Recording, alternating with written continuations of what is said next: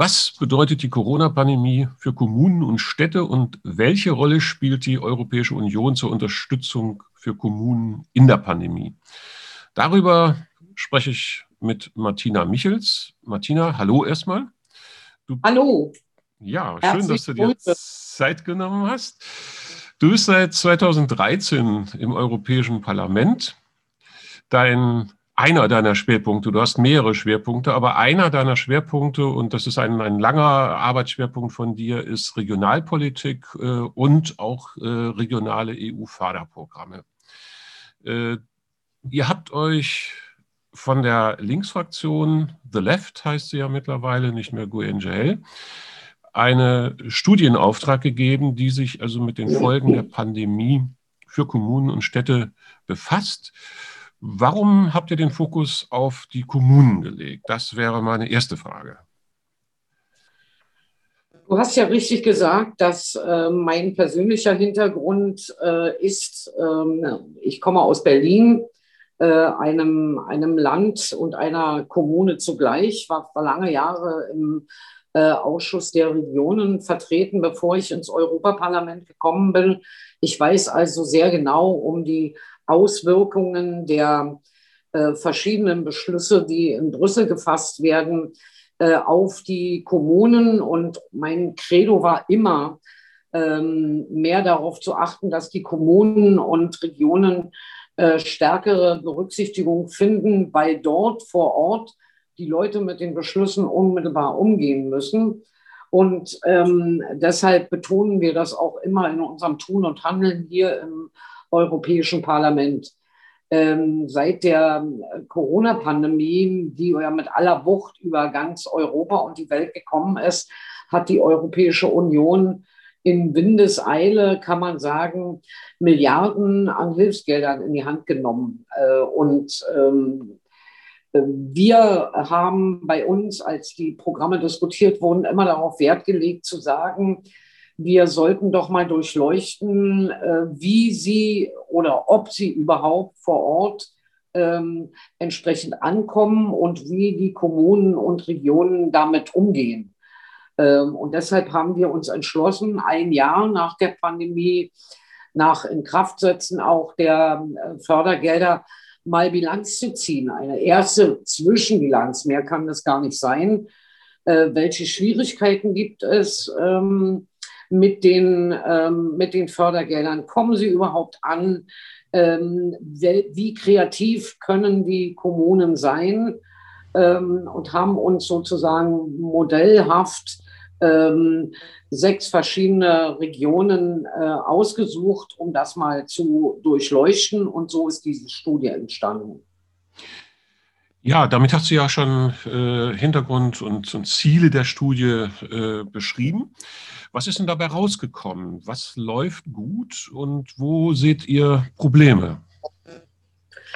Also, ich will noch mal sagen, wir haben äh, den, ähm, dem Forschungsteam drei Fragen vorgegeben. Die erste Frage war, was waren die dringendsten Maßnahmen, äh, die die Kommunen zu stemmen hatten? Äh, und haben dabei die Hilfsgelder effizient äh, überhaupt geholfen. Die zweite, was waren besonders günstige äh, Voraussetzungen für die Nutzung von, ähm, von EU-Krisenhilfspaketen?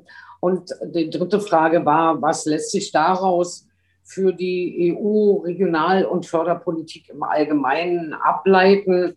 Denn ähm, es gibt ja inzwischen weitere Programme, also den, äh, den großen Wiederaufbaufonds der EU und es gibt äh, ähm, andere Kriseninstrumente. Äh, und deshalb hat uns interessiert, äh, was für unsere Arbeit da eventuell auch äh, rauskommt.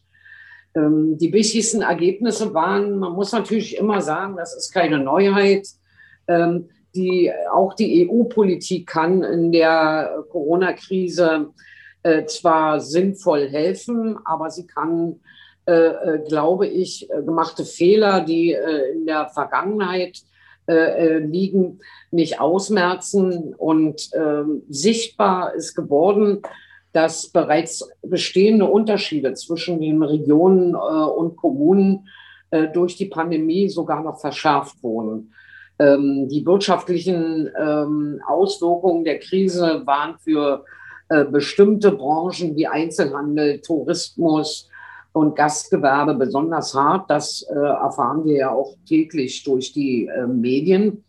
Ähm, die Unterstützung durch die Europäische Union spielt dabei allerdings eine sehr, sehr wichtige Rolle. Das wurde von allen, von allen äh, ähm, Kommunen, die wir untersucht haben, äh, bestätigt, was uns schon mal sehr ähm, äh, geholfen hat.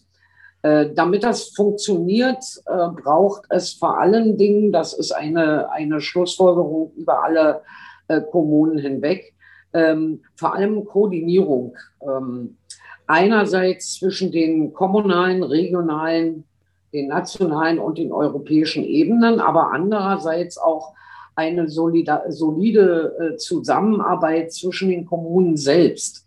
Ähm, die ist ganz entscheidend für den Erfolg vor Ort. Es ist also äh, interessant, ähm, bei äh, Fallstudien aus Rotterdam und aus Zypern zu hören gewesen, dass die bereits vorhandene strukturelle Einbeziehung der äh, Kommunen äh, und Regionen in staatliche Förderplanung ein großer Vorteil äh, bei der Krisenbewältigung oder bei der Nutzung von Programmen ist.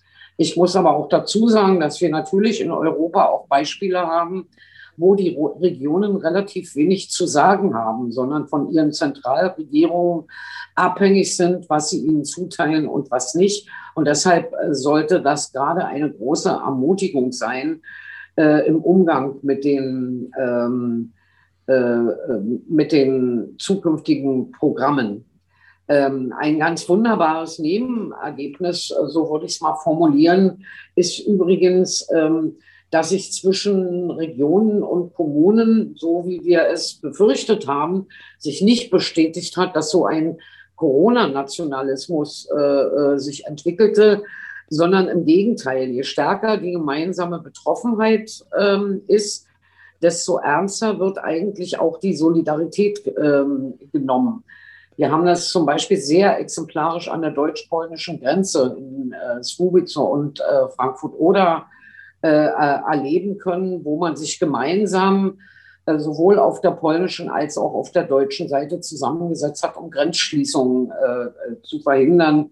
Hier gibt es äh, schon lange Kooperationszentren, zum Beispiel das äh, Kooperationszentrum Frankfurt-Slubice, ähm, was, ähm, äh, was hier sehr hervorragend wirkt. Also überall da, wo Strukturen äh, bereits aufgebaut äh, waren, äh, funktioniert das, glaube ich, ähm, äh, sehr, sehr gut. Und drittens, ähm, eine dritte Schlussfolgerung, so will ich es jetzt mal sagen, ähm, diejenigen, äh, diejenigen Instrumente, die bereits vorhanden sind, äh, um die direkte Steuerung der Investitionen durch die Kommunen zu erleichtern, wie zum Beispiel ITI oder ähm, andere äh, Strukturen, die sollten wir auch künftig weiter stärken. Eine große Schlussfolgerung für uns. Ähm, und ebenso ist es bei den neuen EU-Wiederaufbaupaketen React EU und, ähm, äh, und anderem wichtig. Und da finden wir uns extrem bestärkt, die Regionen und Kommunen von Anfang an in die Planung ein, einbeziehen äh, und äh, auch in der Umsetzung äh, politischer Maßnahmen. Ähm, deshalb glaube ich, sind wir sehr hoffnungsvoll, gerade mit dieser, mit dieser Schlussfolgerung, dass wir, wenn wir auch immer gebetsmühlenartig runter ähm, im Ausschuss uns dafür eingesetzt haben, bitte, bitte die Einbeziehung der Kommunen und Regionen stärker auch schon in beim Aufbau äh, personeller Kapazitäten oder beim, bei der Netzwerkentwicklung zu berücksichtigen, dass dieses äh, richtig ist. Die vierte Schlussfolgerung ist, die Lage ähm, der Kommunen bleibt weiterhin äh, äh, angesichts, gerade angesichts der Betroffenheit und der Krisendauer und der finanziellen Situation sehr, sehr angespannt. Ähm, und ähm, Ähm, zum Beispiel, ich würde so weit äh, gehen, ähm, neoliberale Schuldenbremsen ähm, äh, rasch wieder in Kraft zu setzen, wie das einige ähm, ja schon wieder laut tun. Das wäre aus meiner, aus unserer Sicht, gerade auch aus der Studie, äh, verheerend. Ähm, und die fünfte und letzte Schlussfolgerung, die ist ebenso wichtig. Äh, wir haben auch gesehen, dass gerade die große, eine große Flexibilität bei Verwaltungsfragen und ähm, wir haben ja teilweise eine hundertprozentige äh, Kofinanzierung durch die EU. Die hat sehr wesentlich zum Erfolg beigetragen und trotzdem ähm, äh, stellt sich ja die Frage, was ist nach der äh, Pandemie? Ähm, also die Fragen der Vereinfachung der Verwaltungsstrukturen und die Frage der äh, Kofinanzierung bleibt weiterhin eine wichtige Aufgabe.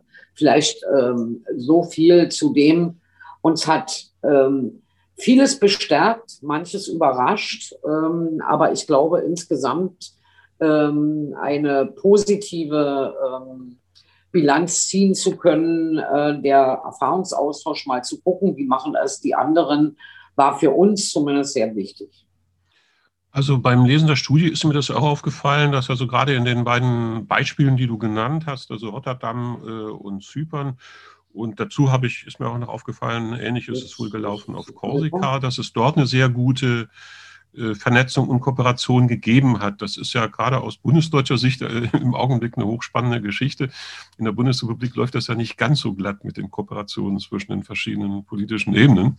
Da könnte man also durchaus ein bisschen lernen, äh, wenn man sich mal die Beispiele ein bisschen genauer anschaut, die ihr dort aufgelistet habt. Das andere, was ich ja spannend fand, du hast es ja auch erwähnt, die Zusammenarbeit zwischen Slubice und Frankfurt-Oder. Da scheinen ja die äh, Kommunen, äh, den Nationalregierungen ein ganzes Stück vorweg zu sein. Die äh, Bundesregierung setzt ja eher auf Grenzschließung. Das ist ja auch da thematisiert, dass man sich also mit den Grenzschließungen der, der Bundesländer und auch der Bundesregierung ziemlich auseinandersetzen musste, um, um negative Folgen durch Austausch von Arbeitnehmern, die auf der jeweils anderen Seite der Grenze gearbeitet haben, um denen die Arbeitsmöglichkeiten nicht zu nehmen und auf der anderen Seite aber auch die, die Unternehmen nicht, nicht abzuschneiden von, von ihren äh, Mitarbeitenden. Das fand ich also schon auch nochmal eine ganz, ganz spannende Geschichte, dass offensichtlich die Kommunen hier einen ganzen Schritt den, den Landes- und äh, Bundes- und der Bundesregierung voraus sind. Naja, zumal wir ja in Frankfurt oder einen linken Bürgermeister haben, der auf, ganz offensichtlich gerade auch auf dieses ähm, Argument besonders Wert legt. Ja. Nur mal als Anmerkung. Ja, das finde ich auch nochmal ganz, äh, ganz spannend und wichtig. Mich, äh, du hast ja jetzt schon einiges auch zu den Ergebnissen gesagt. Was, was könnte denn, das äh, will ich also schon nochmal fragen, was macht die Studie denn lesenswert für Leute, die auf kommunaler Ebene jetzt arbeiten? Und äh, eigentlich ist sie ja für sie, für die auch gedacht. Also das heißt zum einen natürlich für euch, um, um daraus Konsequenzen zu ziehen im Europäischen Parlament. Aber auf der anderen Seite geht es ja um Kommunen. Was macht aus deiner Sicht diese Studie auch interessant für Kommunen? Warum sollte es sich lohnen, aus kommunaler Sicht einfach mal einen Blick in diese Studie zu werfen? Also die genannten Ergebnisse sind, zumindest so hoffen wir, auch gerade für äh, Kommunalpolitikerinnen und Kommunalpolitiker äh, interessant und äh, nutzbar. Immerhin haben wir uns ja sechs Fallstudien äh, vorgenommen äh, in Lanaka, in Zypern, in Bastia auf äh, Korsika, in Rotterdam, in Slowenien und wie schon erwähnt an der deutsch-polnischen Grenzregion Frankfurt-Oder-Słubice. Wir haben äh, gefragt, ähm, ob und wie Gelder in den Kommunen ankamen und was man aus guten und weniger guten Erfahrungen bei der Organisation und Verteilung der äh, Kohäsionsfonds in den verschiedenen äh, Krisenhilfepaketen der EU lernen kann. Ich glaube, gerade das, äh, die Antworten auf diese äh, Frage sind zum einen ja für uns wichtig, aber für Kommunalpolitikerinnen und Kommunalpolitiker vielleicht als gute Beispiele auch äh, nutzbar in der eigenen Region. Und andererseits können sie aber vielleicht auch als Argumentationshilfe gegenüber den nationalen äh, oder sogar der EU-Ebene äh, helfen, die äh, Interessen der Regionen und äh, Kommunen sichtbarer und hörbarer zu machen. Ähm, ich glaube, ähm, auch die Corona-Pandemie äh, bietet neue Möglichkeiten, wenn wir zum Beispiel an die Digitalisierung äh, denken äh, und so weiter. Aber äh, sie bietet es nur, wenn wir die starke Solidarität, die ähm, in den ersten Monaten der Krise deutlich äh, geworden ist, äh, wenn wir die aufrechterhalten können äh, und auch noch verstärken. Und auf dieses, äh, diese solidarischen, auf diesen solidarischen Grundgedanken setzen wir sehr, sehr stark. Und äh, das ist das Zweite, dazu gehört ganz wichtig auch Eigeninitiative, also eigene ähm, Initiativen, eigene Ideen äh, zu verwirklichen ähm, und dabei äh, vielleicht Ergebnisse und Erfahrungen aus anderen Regionen mit zu nutzen. Ähm, ich glaube, das Interesse für Europa, für die, Na die Nachbarn und die ähm, Bereitschaft zum Lernen und auch zum Streiten halte ich für eine sinnvolle Politik. Und da sollte unsere Studie eigentlich so hoffen wir zumindest, äh, Anregungen bieten für die eigene Arbeit. Die Studie liegt ja auch in mehreren Sprachen vor, unter anderem in Deutsch, in Englisch. In welchen Sprachen liegt sie noch vor? Ich, ich glaube. Äh, in Französisch und Griechisch. Ja, ah ja, okay. Neben Deutsch und Englisch, ja. Ja, also das heißt, äh, man kann aus mehreren Ländern und mit mehreren Sprachen sich äh, die Ergebnisse anschauen.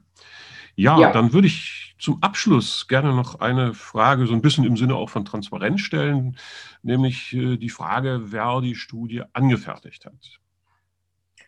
Ja, wir haben lange gesucht, weil wir wollten, äh, dass es jetzt keine Studie ist, äh, so nach dem Motto, äh, wir geben mal was in Auftrag und sagen den Leuten, was dann am Ende rauskommen muss, weil es uns für unsere Arbeit passt, sondern wir wollten schon eine äh, wissenschaftliche Studie haben, die von unabhängigen Experten äh, ausgearbeitet wird. Und so war es ein Forschungsteam des European äh, Policies Research äh, Center mit Sitz in Delft in den Niederlanden und in Glasgow in Schottland.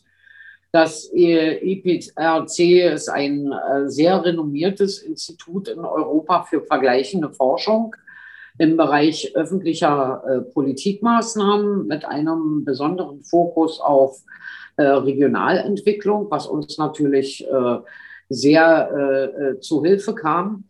Ähm, und deren Forschungsprogramme decken 30 europäische Länder ab und setzen einen äh, ähm, sehr, sehr starken Schwerpunkt auf angewandte Forschung und Wissensaustausch Dazu zählt zum Beispiel auch die Beratung von EU-Instituten, wie zum Beispiel auch unserem, äh, unseres Regi-Ausschusses im Europaparlament und dem Ausschuss der Regionen. So sind wir auch auf dieses äh, Forschungsteam gekommen und wir sind eigentlich sehr, sehr stolz, dass Sie ähm, bei der Anfrage sofort gesagt haben, ja, das interessiert uns persönlich, also uns und unsere Forschungsarbeit auch äh, und sehr engagiert äh, innerhalb von kürzester Zeit äh, diese Ergebnisse vorlegen konnten. Ja, dann sage ich dir ganz herzlichen Dank für die Informationen. Ich hoffe, dass die Studie viele Leser und Leserinnen findet und dass sie auch Leute ermutigt, äh, konstruktiv und äh, einen, einen mit, mit, auch mit Hoffnung äh, sich der Krise zu stellen. Die wird uns ja noch eine ganze Zeit lang begleiten. Wie lange weiß man nicht, aber sicherlich noch einige Monate. Dieses Jahr wird sicherlich noch stark geprägt sein durch die Krise. Umso wichtiger, dass es eben diese Studie gibt und eben auch einen europäischen Rahmen, in dem die Möglichkeit besteht, grenzüberschreitend zu versuchen, damit klarzukommen. Ne? Ja, vielen Dank. Und Wir bedanken uns auch ähm, und herzliche Grüße auch äh, an euch und viel Erfolg, denn wir arbeiten ja an der gleichen europäischen Idee. Und manchmal ist es vielleicht auch ganz äh, sinnvoll, zu Hause vor Ort äh, stärker damit umzugehen, was die Europäische Union auch am Positiven, an Sinnvollen macht und nicht nur immer darüber zu reden, was sie alles falsch macht. Und das ist schon schlimm genug, aber es gibt auch eine andere Seite. Gut, also vielen Dank und tschüss. Tschüss.